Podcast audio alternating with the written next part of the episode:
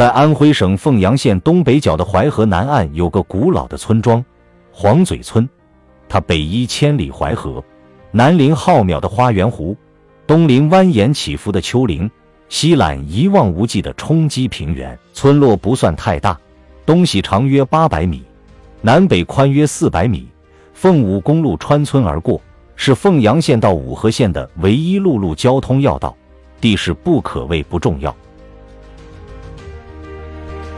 据村里老辈人口口相传，这个地方从汉、唐时期就有人散居于此。我们《左氏老家谱》中有记载，说先辈们是明朝洪武六年从山西大槐树一带大迁徙来的。我们这里凡是脚的小拇指指盖甲是两半的。都是从那一带迁徙来的，据传是为防止迁徙到各处的亲友便于相认和防止近亲通婚，故意做的记号。不信你们自己查看一下。据考证，黄嘴先民最早住在淮河边的老河板头，现小李台坝北，因为那里地势高，临河靠水，有停船的码头，水路交通方便。在中国几千年的社会发展过程里。运输主要是靠船运，这也是先民们最早居住在那里的主要原因。因为淮河几乎年年在梅雨季节，河水会暴涨，甚至冲出河槽，淹没周围农田。加之河水常年冲刷河岸，老河板等高地渐渐缩小。为了安全，历朝历代沿河筑坝。黄嘴村民居住地在清末才逐渐越坝南移，百年后就形成了现在的黄举村。原老河板头到处是明瓦青砖残迹，似在向人民诉说着当年的历史。村落里居住的人历经数百年风雨沧桑，最终形成以左、李、朱、冯四大姓氏为主，以及一些人数较少的如王、张、潘。刁、崔、黄、陈、孝、周、玉、熊、曹等十几个小姓氏组成的自然村庄。根据我们淮河一带村庄命名的习惯，多以姓氏为主，靠河的多以湾、台、洼命名居多，前面加个姓氏，如巨湾、陈台、王家洼等；临湖的多以嘴、庄、滩命名的居多。前面加个姓氏，如刘嘴、周庄、胡家滩等等。至于我们的村庄比较特殊，即靠淮河又毗邻花园湖，那为什么叫做黄举村呢？现在没有一个人能说清楚。我也曾走访村里九十岁以上的老人，他们的说法各不相同，甚至他们说，在他们的小时候，他们的爷爷奶奶们也没有给他们讲清楚过。其实。为什么叫做黄嘴村？从当地皇室的家谱中，发现这里面还是大有来历的。据考证，在明朝洪武年间，有个连中三元的大才子皇冠，一三六四到一四零二，祖籍池州贵池县（今安徽省池州市）。皇冠于洪武二十九年（一三九六年）升任礼部右侍郎，正三品。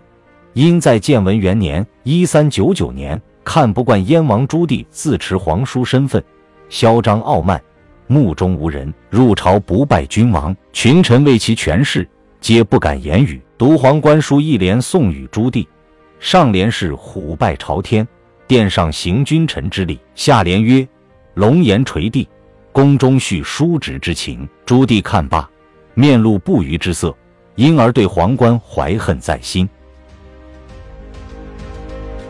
后来，朱棣发起靖难之变，起兵幽州、北平，数万大军直逼金陵、南京，并公布文武奸臣名单，皇冠位列其六。建文四年（一四零二年），朱棣大军攻入金陵，皇冠在长江上游督促各地都督、总兵派兵救援。当船行至安庆罗沙矶时，得悉惠帝已死，燕王登基坐殿，自知大势已去。遂投江自尽。皇冠虽已投江，但新帝朱棣仍余怒未消，皇室九族受诛，亲朋遭难，折数者达百人之多。其中有一远之就被发配到凤阳府，落难于淮河南岸的一个临河小村落，看护河岸码头。此前这个小村落名字也可能叫什么湾或什么嘴啥的，但自从皇室后人发配折数于此后，当地人敬佩其先人皇冠之忠勇。遂把村庄改名叫黄嘴村。皇冠也于明万历二十四年（一五九六年）的平反昭雪，追谥号文贞，黄姓一族从此得以扬眉。据说自明万历后，至今约五百年，黄嘴村落之名从没改过，真假与否尚待后人考证。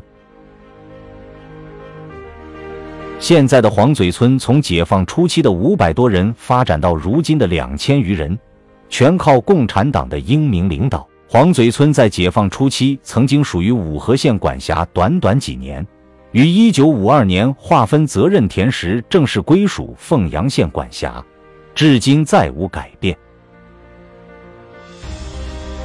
黄嘴村曾经是黄嘴村小、黄举村供销社、黄嘴中学、枣乡派出所。花园湖派出所、花园湖管委会、花园湖小学、花园湖中学、花园湖办事处、花园湖信用社等所在地。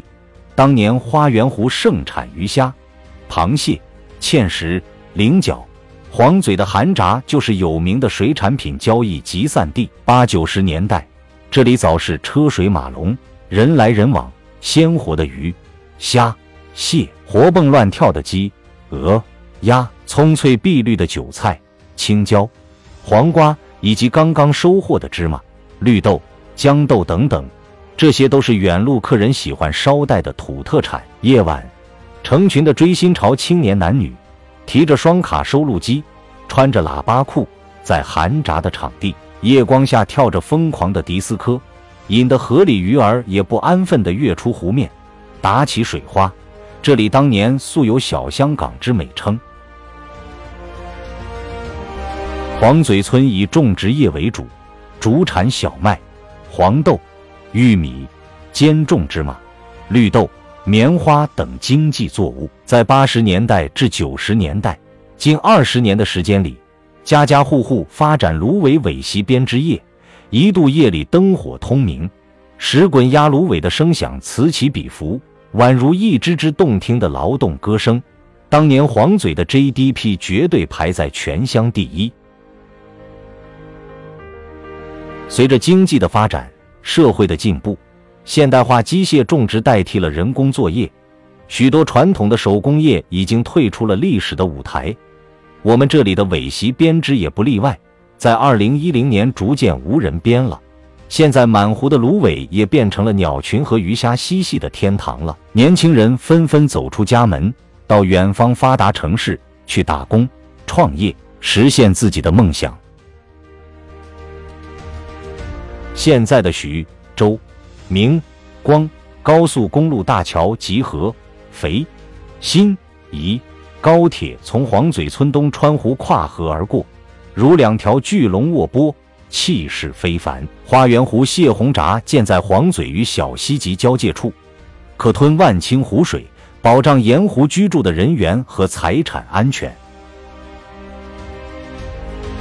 二零一九年，滁州市邢旭洪区安全建设方案公布，为人民安全计，把低洼处居民整体规划搬迁到安全区域。黄嘴村、花园湖村、牌坊村。赫然在列。二零二零年，早向黄嘴社区安置房开建，于二零二二年底第一批搬迁户入住，左苗关书记带头，成为社区第一家住户。社区第二期也将于二三年底完成。新社区环境秀美，漂亮的楼房，宽敞的马路，笔直的街道，亮丽的太阳能路灯，以及房前屋后绿色的草坪和各种果树、风景树展露新颜。花草争相斗艳，村庄原有的房屋都会推平复垦。古老的黄嘴村从此将沉没于绿色的原野之中。或许还会有部分故土难离的一些老人，他们默默的守望着残缺的故园，直到老去的那一天。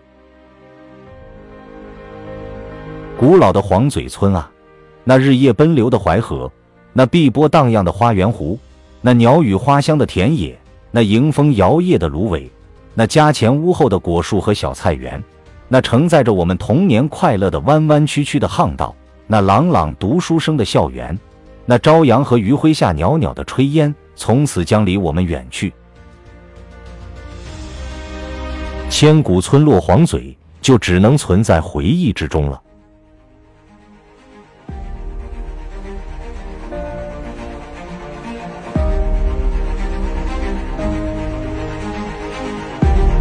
左神州，千古村落画黄嘴，分享完了。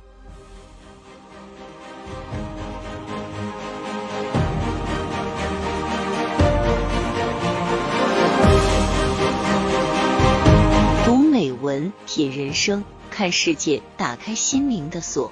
小伙伴们，下期再见。